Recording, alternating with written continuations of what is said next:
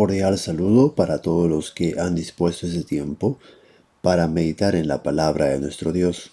Hoy meditaremos en el Salmo 119 y continuando con este capítulo, pues veremos los otros ocho versículos, versos 9 al 16. Esta división, como ya se mencionó, corresponde a otra estrofa de ese acróstico alfabético, al cual he puesto por título ¿Cómo guardar la palabra de Dios? Joven, tú que me escuchas en este tiempo, sé que en muchas ocasiones te has preguntado cómo ser libre de algún pecado que no te deja agradar al Señor.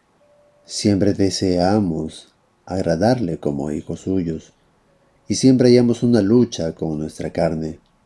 El salmista, hablando a los jóvenes, dice, ¿con qué limpiará el joven su camino? Y la respuesta está en este mismo verso, con guardar tu palabra. Es decir, ¿quieres tener una vida en santidad? Guarda entonces la palabra del Señor. El ser humano siempre trata de guardar las cosas valiosas para sí. Algunos hasta consiguen una caja fuerte, lo ponen en un lugar muy escondido para que nadie pueda llegar fácilmente a ellas. Y llegando a ella, pues no puedan sustraer lo que en ella está contenido con facilidad. ¿Por qué? Porque es muy valioso. Por eso lo guardan con ahínco, con gran esfuerzo. ¿Quieres tener una vida en santidad? Guarda entonces de esa misma forma la palabra de Dios en tu vida. Los siguientes versículos en esta sección nos muestran cómo debemos hacerlo. Verso 10 nos dice que debemos buscar a Dios. Con todo mi corazón te he buscado, no me dejes desviarme de tus mandamientos cómo guardar la palabra de Dios, buscándola, buscándola, y no como quien busca algo que no está muy deseoso de encontrar, sino algo que tú consideras que es de gran valor, por eso lo vas a hacer con todo el corazón, consideras la importancia de vivir en santidad, entonces busca a Dios con todo tu corazón.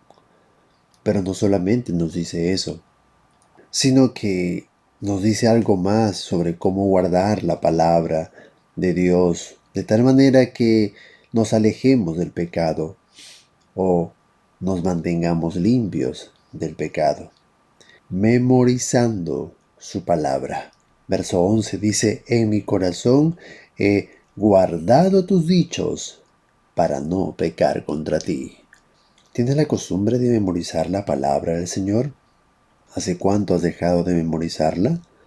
En el pasado, antes que los celulares fuesen como son hoy, pues solíamos memorizar los números telefónicos para que en el momento que necesitásemos comunicarnos con alguna persona determinada pudiésemos hacerlo sabiendo el número de memoria. Hoy debido a que podemos guardar los contactos en el celular, pues difícilmente alguno toma el tiempo de memorizarse algún número. El problema de esto es que si le roban el celular o lo pierde, pues si no sabe un número de memoria está imposibilitado de poder comunicarse con la persona deseada. Bueno, así también usted. Si no tiene la costumbre de memorizar la palabra del Señor, en algún momento usted no va a poder aplicar las verdades que encontramos en su palabra porque no las sabe de memoria. Alguien podría decir, bueno, acudo a ellas. Hay circunstancias en las que usted debe tener en cuenta la palabra del Señor en ese momento, en su mente, en su corazón, guardada allí, para poder luego aflorar en algún momento a la hora de actuar, de decidir. Por lo tanto, ¿cómo guardar esa palabra del Señor en su vida? Pues memorizándola, guardando sus dichos. Pero nos dice algo más el verso siguiente deseándola. Bendito tú, oh Jehová, enséñame tus estatutos. Quiero saber de ti, deseo conocer más, quiero ser enseñado. Es el deseo seguramente de muchos jóvenes cuando quieren aprender nuevas cosas, cuando tienen grandes deseos realmente de ser adiestrados en algo. Ojo, enséñame por favor. Necesito aprender, quiero saber. De esa misma forma debemos sentir respecto a la palabra del Señor, porque porque queremos o deberíamos querer andar en integridad, en limpieza. Es la forma como podemos guardar la palabra del Señor, deseándola. Enséñame tus estatutos pero también hablando. Verso siguiente dice, con mis labios he contado todos los juicios de tu boca. Se dice que la mejor manera de poder retener algún conocimiento nuevo es repitiéndola, contándola. De esa forma, al contarla tantas veces, al repetirla tantas veces a otros, pues uno mismo va recordándola, va guardándola, va atesorándola. ¿Quieres aprender a guardar la palabra del Señor? Habla de ella. Después que has recibido una enseñanza, después de haber escuchado una predicación, aún estos tiempos de devocional que tenemos, los tiempos que tú tienes de devocional, cuenta lo que has escuchado, cuenta lo que has leído, cuenta en lo que has meditado, habla de ella. De esa manera aprenderás a guardar la palabra del Señor y luego te ayudará a mantener una vida en integridad en limpieza. Oh joven, no descuides esto. ¿Cómo más guardar la palabra de Dios? Me he gozado en el camino de tus testimonios más que de toda riqueza, sujetando tus emociones a la palabra de Dios, tus sentimientos a la palabra de Dios. ¿Te gozas en las escrituras? ¿Qué trae para ti más gozo? Estoy seguro que aquello que trae gozo es aquello que deseamos, aquello que buscamos, aquello que vamos a dedicar tiempo, porque nos trae gozo. Por eso dedica tiempo a los juegos de video, a escuchar música, a ver alguna película, alguna serie, a conversar con alguien, a compartir algún tiempo con otra persona, etc. La palabra del Señor debe traer gozo a su vida. El salmista reconoce aquí, me he gozado en tu palabra. De esa manera nosotros podemos guardar la palabra del Señor gozándonos en ella, hallando gozo en ella. ¿Usted no lo tiene? ¿Usted no siente gozo? Pues entonces usted tiene un problema con las escrituras, o, o sea, con Dios. Entonces pida a Dios, Señor, quiero aprender a gozarme de tu palabra para poder guardarla, para poder atesorarla, para poder desearla, para que ésta mantenga una vida en santidad. Oh, la palabra del Señor es importante, es imprescindible para lograr vivir de tal manera que agrademos a nuestro Dios. ¿Cómo más podemos guardar su palabra? Pues meditando en ella. En tus mandamientos meditaré, consideraré tus caminos.